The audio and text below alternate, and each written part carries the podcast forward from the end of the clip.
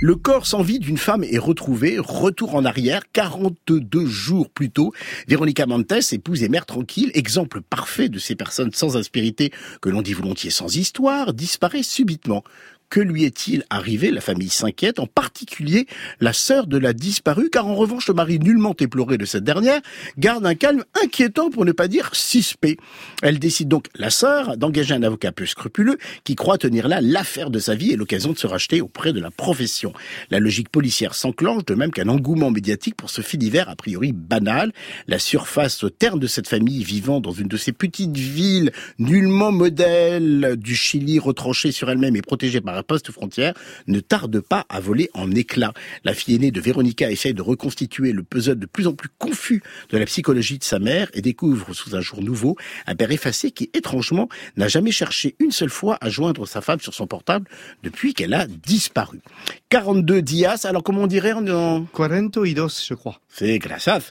Euh, une série chilienne, donc disponible sur la plateforme Netflix. Un polar sombre, sobre et réaliste, inspiré d'un fait divers réel, donc, qui avait passionné le Chili en 2010 et qui, à sa manière, évoque celui d'aujourd'hui avec ses fractures de classe et son patriarcat systémique. Ça te plaît, Mario? C'est magnifique, c'est le paradis.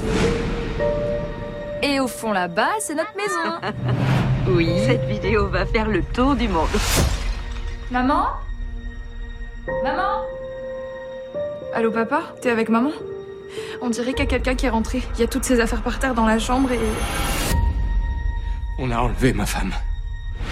Ce qui m'intéresse, c'est de défendre des affaires, disons, complexes, qui font peur aux autres avocats. De nouveaux éléments apparus dans l'affaire ont secoué le sud du pays. Toledo, sur combien d'affaires d'enlèvement tu as enquêté Zéro. Je vois que tu continues à fourrer ton nez partout, toi. T'as parlé à Véro aujourd'hui? Vous êtes Cécilia? Excusez-moi. Oui. J'ai une information qui pourrait être capitale pour vous.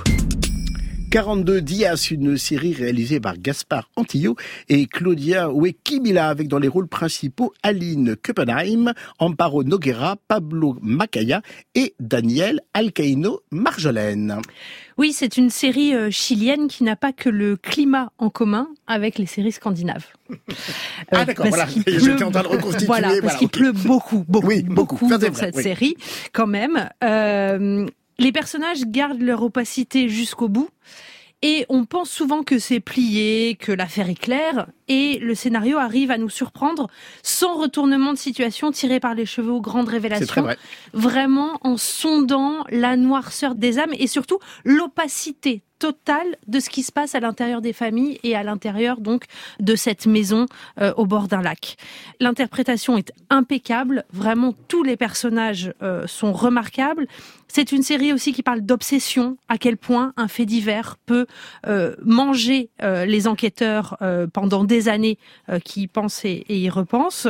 Et effectivement, ça parle aussi des rapports de classe et de l'attitude différenciée de la police en fonction de l'origine sociale des suspects. Et on voit très bien la diversité euh, de cette société chilienne et évidemment la question euh, des féminicides qui, euh, comme en France, a aussi mobilisé la société chilienne lors de grandes manifestations en mai 2018 et qui reste évidemment un, sujet aujourd'hui formidablement traité par cette série et par d'autres séries venues donc des antipodes. Est-ce que ce village en enclave protégé par la poste frontière, on le devine en filigrane? C'est vraiment parce que j'avais vu des films argentins et chiliens sur le même sujet que j'ai reconstitué un peu les choses, mais c'est très fort. C'est-à-dire qu'à l'intérieur du pays, il y a des frontières et effectivement, il y a des zones protégées par la police et par un certain niveau classe sociale. Donc, je suis entièrement d'accord avec vous, cher Marjolaine. Benoît.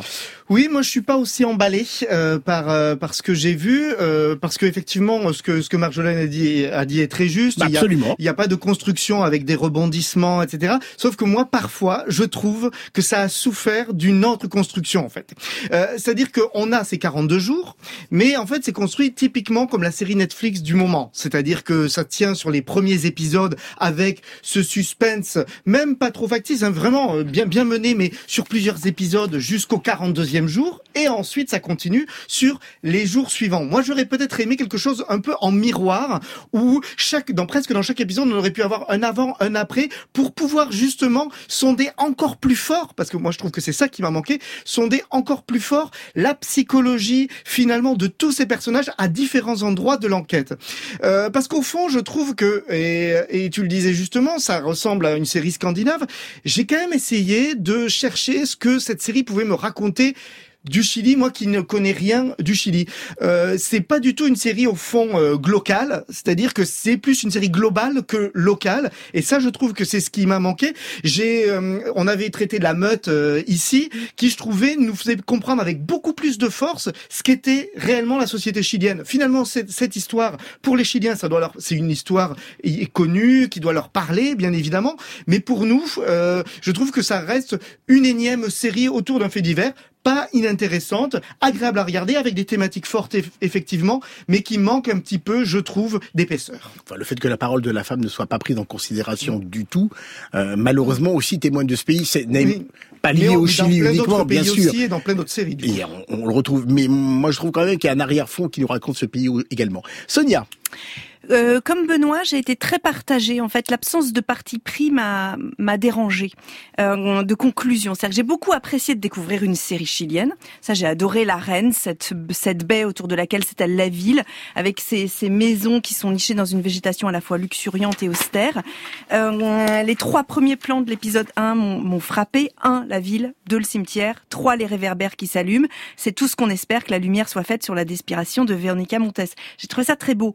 Euh, par ailleurs, pour rebondir sur euh, ce que disait Marjolaine, ce détail qui, euh, pour euh, celles et ceux qui, comme moi, étouffent dès que le thermomètre s'affole, il pleut tout le temps durant les 42 jours et ça, ça me réconforte. Alors que la semaine prochaine s'annonce caliculaire et que la Californie va retirer, il existe un endroit sur la planète qui n'est pas menacé par la sécheresse, la région des lacs chiliens.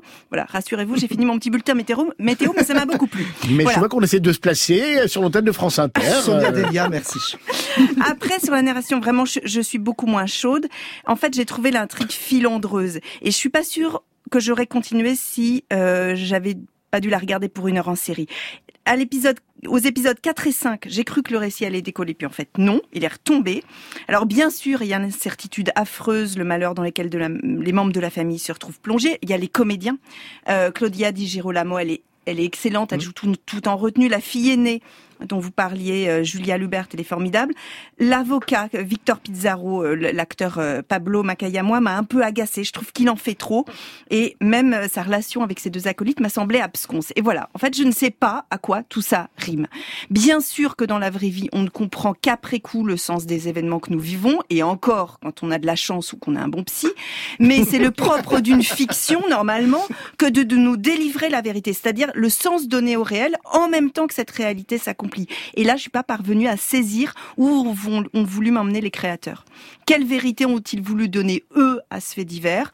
Quel est l'enjeu de, ces 42 dias Est-ce que c'est le féminicide, le deuil impossible, euh, la reconstruction d'une famille après un tel drame? Pour moi, la série, elle est un peu passée à côté et c'est un peu facile, mais je suis restée dans l'obscurité. Oui, c'est pas facile, mais ça fonctionne bien. 42 dias, donc une série chilienne disponible sur Netflix.